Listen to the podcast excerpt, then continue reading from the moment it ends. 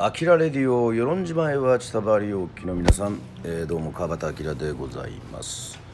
さあ今回106回、えー、木曜日ということでございまして、えー、収録ではございますがアキラレディオはいやってまいりました。木曜日に1本棒を入れたら本曜日ということでございまして、え読み切りました。紹介するのはアキラレディオ音読のすめ。今回は世界一よくわかる新選組山村達也さんちょうどのやつでございますね、えー、話題作の時時代交渉者が描くと。映画「燃えよ剣」2021年10月公開です。そして NHK 大河ドラマ「新選組」そしてアニメ「えー、活劇」これは「刀剣乱舞」っていうんですかね。はい。で書いている「新選組の真実」の本でございます。え、まず目次をいきましょう。さあかかってるのはマイルス・デイビス、えー、ビッチェズ・ブルー。ねこの感じが不穏な感じがざわざわする感じが、えー、ね。18歳の時に、えー、初めに18歳の時に見た、えー、偶然見た「燃えよ剣」の再放送で、うん、栗塚明さんが演じた新選組副長土方歳三のかっこよさに惚れ込んだと、えー、そして、えー、以来研究させていただくようになりました。NHK 大河ドラマ「新選組」が制作された時は時代交渉を務めさせていただいたという、えー、そういうことでございます。さあこれバンバンね、えー、大急ぎでいかないと終わりませんから、えー、まずえー、世界一よくわかる新選組目次第一章。新選組幹部列伝。はい。さっといきましょう。目次を近藤勇歴史の表舞台で名を馳せた新選組の局長。天然理新流四代目。新選組結成池田屋事件35年の人生に幕と。そして土方歳三鬼の副長として太陽牽引新選組の最後を飾る。ね。さあ鬼副長として太陽統率として函館に散ると。そして起きた掃除剣一筋に生きた悲運の天才27歳の青春。剣は天性の素質富士の病にと。そして山南圭介江戸以来の幹部でありながら脱走切腹、えー、試験官に注目。新選組との離反。長倉新八新選組の最強資格見客不動の二番隊隊長。ね。18歳で、えー、これは本目録っていうんですかね、えー、首脳陣との衝突。そして斎藤をはじめ会津では新選組隊長。凄腕の見客、えー、人を切るのが、えー、癖、えー、密命でスパイとなる。と、えー、原田三助新選組随一の苦み走ったいい男。ということでございまして槍術剣術者っていうんですか。近藤と対立脱退と。えー、東堂平助大名の、えー、ね大名と、これはちょっと漢字が読めないですね。ごめんなさい、えー、噂され噂された若き見客、えー、先駆け先生広がる不信感。そして山崎進多くの才を発揮した新選組の頭脳。うってつけの役職。副長。除菌への昇格。そして島田会。怪力自慢の巨漢。武士の誇りを持ち続けた大使。はい、扱った土方の信頼、えー、伊藤貸太郎、うん、新選組を裏切った文武両道の達人、えー、悲劇を生んだ入隊と。作詞伊藤の最後。武田官僚祭兵学に通じた新選組の軍師。池田屋事件で活躍。同志を裏切り惨殺。そして芹沢鴨先に溺れた、えー、三風浪士筆頭局長。えー、水戸の天狗連、えー、酒草が悪く自滅というそういう、えー、目次でございました。素晴らしいですね。こう名前がもう列挙されて、えー、いるわけでございますけども。はい、えー、普段からこういう喋り方をしてるわけではなくて新選組ですからちょっと時代劇風に活弁士っぽく喋、えー、っておりますが第2章は土方歳三と剣。ね、えー、土方歳三さんに、えー、スポットが歳三にスポットが当たっております、えー、歳三と堅実として哀悼の日は土方歳三と天然理心流。土方歳三とこれは泉森、えー、金貞っていうんですかね。これは。そして池田屋事件の真実。第3章です。池田屋事件をめぐる5つの誤解。池田屋事件とはね、えー、という。そして大使たちのあうんの呼吸が勝敗を決めた。ね。これはなぜ近藤隊は10人で土方隊は24人なのかと。池田屋突入 10, 10人をいかに分散するか。同志の危機を救うのが最優先。土方隊の池田屋到着その時近藤は、えー、起きた掃除は池田屋で吐血したか。はい。第4章新選組最強の剣士は誰か。あもう興味ありますね。華麗なる幕末維新の剣の達人たち。新選組ベスト3を挙げると、えー、服部武や武雄や吉村寛一郎はどうかと。起きたより稽古が進んでいた男とはと。そして第5章はこれはいいですね。坂本龍馬と近藤勇。龍馬と勇。2人の英雄。坂本龍馬の出自近藤勇の出自肉親に恵まれた2人、えー、龍馬と、えー、剣術。近藤勇と剣術。それぞれの道というこのね。英雄の条件というね。そして浅木色の体服は体内で不評だった？と、えー、第6章に飛びまして新選組の組織編成再新の、えー、研究で浮かび上がる知られざる、えー、組織の姿。はい。そして新選組屯所のすべて。えー、新選組がいたところですね屯所屯所の返還とその実態と、八木源之丞で前川庄司で西本願寺屯所不動不動堂屯所と。そして新選組をめぐる女たち芹沢鴨をめぐる女たち。愛する男に準じた美貌の愛称お梅という女西郷を共に、えー、起きた掃除をめぐる女たち。最後の時は掃除は一人だったという、うん、寂しいですね。医者の娘えー、沖田氏演者。近藤勇の養女母と姉たち。女性に分かった近藤の素顔と、えー、書いておりますが第9章土方歳三鬼の副長はなぜ戦い続けたのか。正気なき最果ての地への転職。近藤勇との別れ。戦い続ける続ける以外にない。別人のように温厚一本気に散る。新選組なるほど一門一党の第10章と最後は付録に新選組ゆかりの地マップが、えー、ついております。えーと、こういった内容ちょっと駆け足でいきましたけどもまあちょっと全部読むにはですねまたあの30分オーバーになってしまいますので、えー、ざっと皆さん今までのね、えー、こう見たやつでございますけどもまずちょっと気になる箇所を読んでみましょう。はい、新選組に入隊すると,、えーと、4つ4箇条というのがございます。1指導に背くこと武士道ですね。指導に背くこと。2局を脱すること。局をやめるのを許されないと。3勝手に金策をいたすこと。勝手にお金を使う。ね。そして4勝手に訴訟を取り扱うこと。そう。判断してはいけない。この4箇条を背く時には切腹を申し作ることと、えー、武士の武士の中の武士でございますね。はい、えー、そういったわけでございまして。ちょっと気になるのはやはり面白いなと思ったのはラブソングの観点からも見ても、えー、面白いかなというふうに思ったのはありますけどもえっ、ー、とやはり、えー、やっぱ気になるのはやっぱり土方歳三ですかね。泉の神金貞というね、えー、名刀のを持つ土方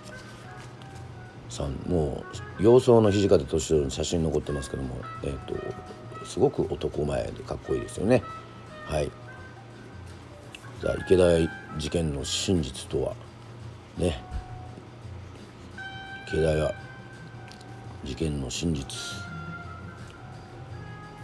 まあ池田事件というのはこの新選組の名前をね、えー、すごく、えー、広めた、まあ、今日簡単に言うとですねあの徳川幕府にね、えーまあ、武士の世の中をについてそして新政権新政府軍というね、まあ、京都の治安を要は守ってあの尊王攘夷っていうんですかの人たちをあの要はあのやっつけると。そういうふうに、えー、なりました。じゃあちょっと気になるところを読みましょう、えー、その池田池田屋突入10人をいかに分化分散するかという。池田屋突入10人をいかに分散するか。結果的に敵の浪士が集結している現場に出くわしたのは近藤隊だった。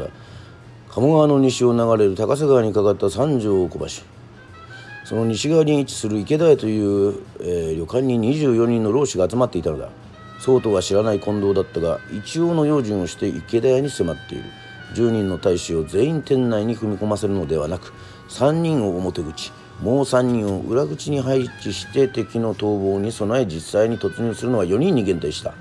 この433という配分は10人を分割するにはこれ以上ないほどの絶妙と言っていいものであった。日頃からこうした取り物に慣れた新選組ならではのチームプレーだろう。敵に対してむやみに切りかかるのではなく大使個々の役割分担をしっかりと決めてから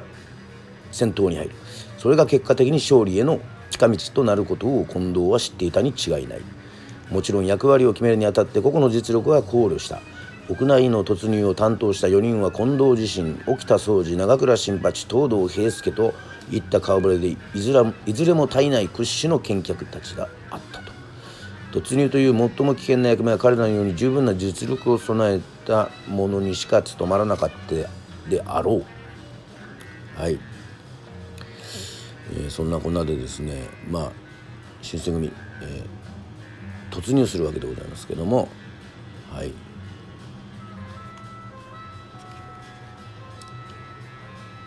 土方隊のそしてね古言奮闘する、えー、近藤隊でございますが、え、土方隊が来てそして東堂が重傷を負って動けなくなったほか2階で戦った沖田が肺結核を発症して戦線を離脱。屋内に突入した4人のうち戦闘を行うのは近藤と長倉のわずか2人になってしまったのだ。そんな時に鴨川東を捜索していた土方隊がようやく池田屋に到着した。24人の人数で4方面を取り締めたものの目当ての浪士は一人も見つからなかった。はい。池田屋に土方が、えー、ね到着して池田事件のね。で最後に書いてありますけども沖田や東堂が不測の事態からリタイアしたように個々の力に頼った戦いには限界があるがチームプレー重視の戦法には無限の可能性がある。最強の見客集団と言われた新選組の強さの秘密は実はこの池田屋事件の夜に発揮されたような鉄壁のチームワークにあったのである。ということでございます。はい、そして新選組の、えー、最強の、えー、新選組ベスト3もうこれはですねもう沖田総司ね。斎藤をはじめ長倉新八の3人が歴史、えー、史上で、えー、強かったと、まあ、土方も近藤も強かったがやはりこの、えー、すごいというで起きたより稽古が進んでいた男長倉新八ということで、えー、新選組で、えー、最も強かった男その栄誉ある称号は、えー、神道無念流免許会で長倉新八に与えられるべきであろうという。ことでございましてそういうふうになっております。はいまあ、新組はあのいろんな流派のね、えー、が近藤さん道場みたいなところに集まってきたっていうそういうのも面白さがありますね、えー、一つではないということで、はい、そして坂本龍馬と、えー、勇2人の英雄というわけでございまして、まあ、それぞれねこう志は違ってもまあもう幕末のね志士というふうに思えばやはりこのね坂本龍馬をもう置いていくわけにはいきませんが、まあ、今回は、えー、新選組のね、えー、ことなので。で最後にこう書いてありますけど英雄の条件としてですね、えーもちろん2人の個性は全く異なり歴史上に果たした役割も違う、えー、龍馬はあくまで日本の将来を考え日本という国を守るために自分が何をすべきか考えた。その答えは海軍の充実であり体制崩壊によって、えー、平和に政権を移譲させることにあった。それに対して勇は人としてどう行動すべきかを第一に考えた、えー、時勢が、えー、徳川に味方せず敗北が明らかになった時でも決して徳川を見捨てることはしなかった。ひとたび徳川に着いた以上たとえ状況がどんなに不利で不利であろうになろうとも徳川のために尽くす。それが人として何よりも大切なことと勇は勇は信じていたんだ。国のためにどうすべきか考えていた龍馬と人としてどうすべきかを考えた勇どちらが正しいというものではない方向性こそ違ったものの2人とも自分の信念をもとに行動しそれに準じていった。しかもあくまでも指針を抱くことなく公共の利益を追求した、えー、ということですね。そんな彼らの潔さこそ英雄の条件であるだろう、えー、人々の心から大事なものが失われているように思える現代の社会、えー、今こそ彼らの行動から我々が忘れかけていたものを思い起こすべきではないだろうかという、はい、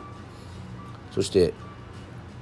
新選組といえばあのトレードマークの浅黄色の大服ね、えー、白と、えー、いわゆる薄いブルーってスカイブルーですね。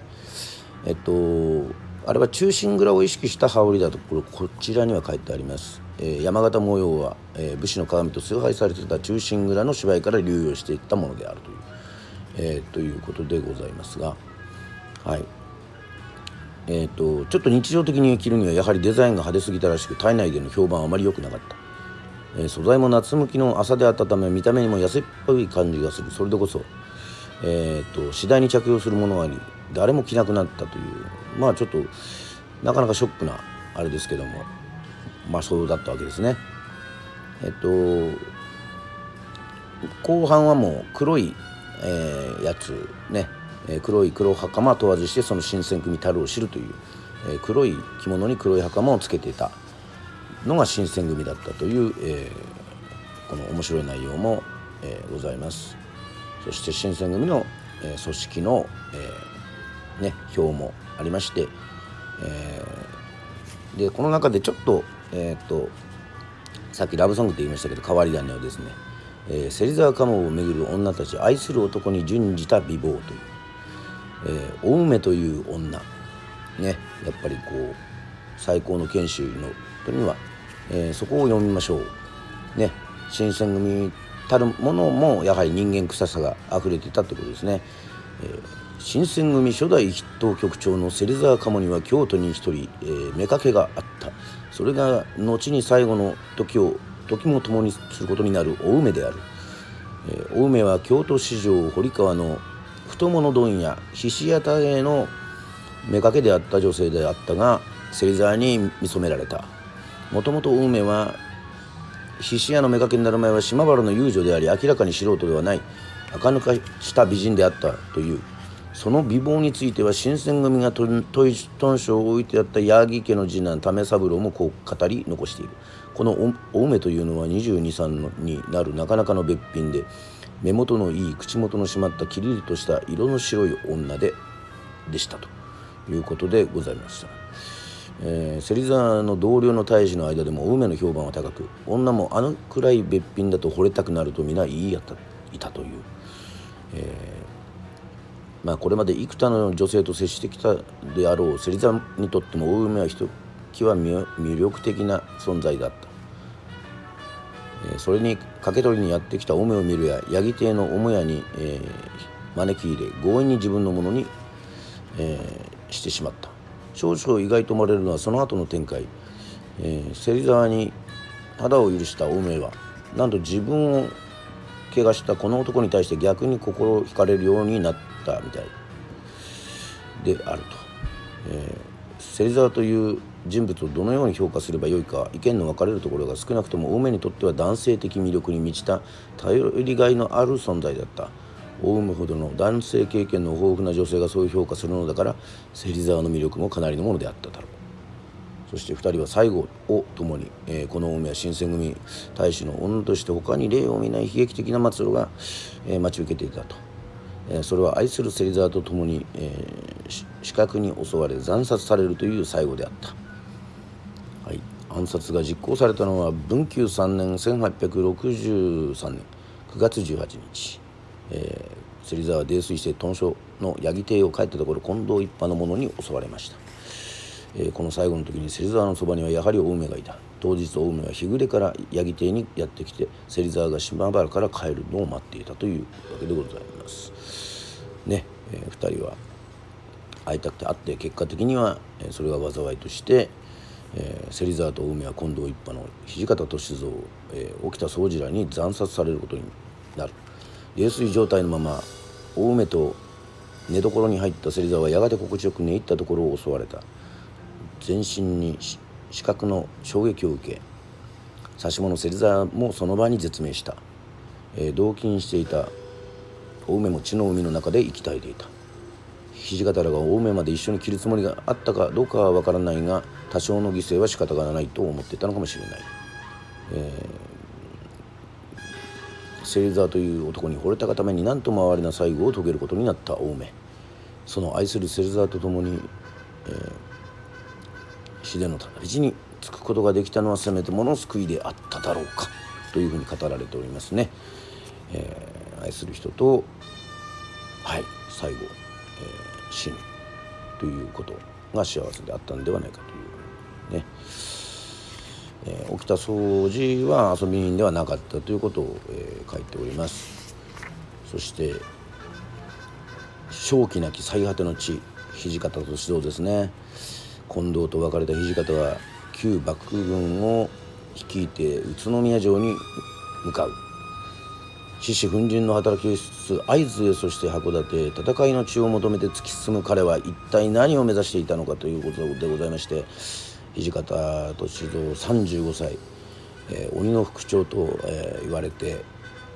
おりましたが最後は函館のね五稜郭で、えー、最後の新選組のね、えー、もう最後のねまあ、最後といっても、まあ、残生き残る人たちはいるけども新選組としての活動はこれが最後であったということでございましたはい。ね自分のちょっとあれで近藤と別れて、えー、それで、まあ、絶望した土方は最後にね一人最後に戦いを赴く決意を固めた。生き恥をさらすより最後の人あぶれをして潔く潔く戦場に散りたい。近藤ともに守り近藤と共に守り抜いてきた。設議を全うするためにはもはやそれしか残されていなかった。そして5月11日明治政府軍が総攻撃を仕掛けていてその日、えー、函館の一本木関門の辺りで土方は銃弾に倒れた。腹部に受けた一発の弾が致命傷となり落馬して間もなく息を吹く去年35歳。無念の最後であった。もしかすると土方は薄れゆく意識の中でこれでようやく近藤に顔向けができると安堵の笑みを浮かべていたかもしれなかったこの 7, 7日後には五稜郭が開場し新選組も降伏した。京都以来6年に及んだ新選組の歴史も終わりを告げたのであるという。ですね。これはもう本当にあの函館にも行ってみたいですね。はい。そしてこの著者の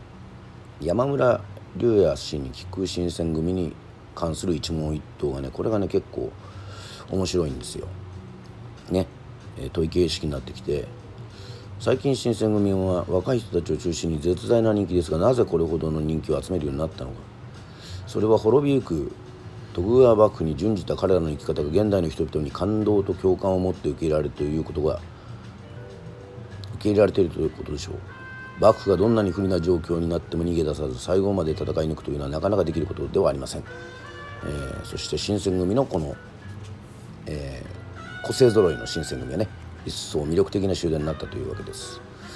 そして魅力上を広く知らしめたのが NHK 大河ドラマ「新選組」ということですね、えー、その通りです。テレビの影響はやはり大きいですね。ということでございましてまあ新選組がまあ昔はまあ明治よりはね新選組だった人たち、まあ、斎藤一さんとかはじめも含めて長倉新八、まあ、生き残った人たちも、まあ、新選組のことをなかなか語ることはできなかったという。まああの旧幕府軍にやっぱり味方したわけですからね。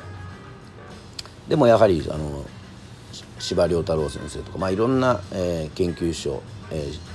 史実そしてまあ小説などによって、えー、新選組の人気というのははいあのスポットがちゃんと当たったということですね。はい、ある意味新選組はロックバンドにも見えますよね。ちょっとねあのいわゆるこう球体以前としたそういう、まあ、昔の価値を信じるっていうかね。なんかそういうのは今のロックの置かれてる立場とちょっと似てるようなそして新選組は人斬り集団かという。いやそれは違います。新選組は尊王派のテロ行為から京都を守るために結成された集団ですということでございます。そして新選組だけがなぜ悪く言われてきたのかっていうのはこれはもう山村さんはもう言ってますね。それは歴史が勝者によって作られるものだからです。ね。勝てば官軍というのは全く的を得た言葉ですね、え、そうですね。勝者の歴史をあの我らは植え付けられているというそういうことです。まあ新選組は尊王だったかということでございますが、えー、近藤勇は、えー、尊王であったかどうというのは全く意味のないことなんですと。えっ、ー、と尊王であったから偉いとかそうでなかったから偉いというわけじゃなくて近藤が偉いのは自分が属した徳川のために命を投げまし投げ出して最後まで尽くしたことそれに尽きるんです。そんな男であったから現代の私たちが今度のために泣いてやったりできるんです。ということでございます。はい、まあ、新選組のこのねえー、5箇条って言われてるんですけど5箇条っていうのこれは、まあ、4箇条だというふうに、えー、も言われてるということでございますね。えー、起きた掃除の実像これもねあの面白い。最近なんかちょっと写真が出てきて近藤勇や土方歳三写真が残ってますと。で沖田は美男子ではなかったっていうふうに、えー、言われてますけどもあれは沖田掃除の写真ではないというふうにねちょっと言われています。ちょっと YouTube でもよく出て本当は武男だったとかねそういうふうに、えーえー、言われておりますけども。やはりね美剣士としてね、えー、知られる。人ですよね。山村さんは新選組にとって敵となる坂本龍馬もお好きなようですがその辺りは矛盾しませんですか？いや全く矛盾しませんと。確かに新選組が守る徳川幕府を坂本龍馬は倒そうとしたわけですが幕府に政治を任せておいては日本がダメになるという判断のことです。私利私欲で動いたわけではございません、えー、ということです。結果的にそのために幕府が消滅し新選組も崩壊していますがそれは仕方がありません。一方は幕府のために尽くし一方は幕府を倒すために尽くしたどちらが正しいということはないんですよ。人は皆自分が正しいと思ったことのために命を懸ける。まさに誠ですね。つまり正義というのは決して普遍的なものではなくそれぞれが自分の中にだけ持てる持っているものということになるんですね。龍馬も新選組もその意味では自らの正義のために尽くした立派な男たちでありました。私にとってどちらも同じくらい魅力的な存在なんですと、はい、最後に読者の方へメッセージをお願いします。これも熱いので紹介していきたいと思います。長い間単なる人切り集団と思われてきた新選組が最近ようやくそうでないことを分かってもらえるようになりました。これは私にとっては何よりも嬉しいことです。今回この本を手に取っていただいた皆さんのにこれからも新選組を愛し続けていきたいですね。と言ってわけでえー、いろいろこう新選組のゆかりの地マップ日野だったり調布府中だったり五稜郭、えーね、京都だったり、えー、これも載ってて、えー、大変面白い、えー、本でございました。さあここまで聞いてくれた方に素晴らしい、えー、面白い、えー、発表がございます。実はですねこうやってコロナ禍の時代なかなか身動きが取れないという中で我々は、えー、レコーディングとそして映像そこそちらをね、えー、収めておりました。皆さん5月31日5月の末、えー、ぜひ YouTube チェックしてください。楽しみにしておいてください。実はですね川端明のニュープロジェクトが進行中でございます。はい。私最近その新選組関連の本を読んだり映画をね見たりとかしておりますけどもそれはなぜかというとですね与論島に新選組を作ります。与論は誠の島ですね。与論島新選組と、えー、題しましてですね新曲も、えー、書き下ろしました。皆さんね日頃「飽きられるよ」を聞いていただいている皆さんに最新情報でございます。ぜひ5月の末チェックしておいてください。そして与論島新選組はまた継続してですね活動していきます。えっとあの浅木のだんだら、袴も袴じゃないですね。ハッピも、えー、買いました。ね。私はもともと1着新品持ってたんですけどもメルカリで買いました、えー、合計スタッフも含めて7着なんと内田処理に用意されております、えー、ぜひですねこれあの本当に、えー、新しい曲なんでね楽しみにしておいてください。またメンバーの発表などもアキラレディオで、したいと思いますので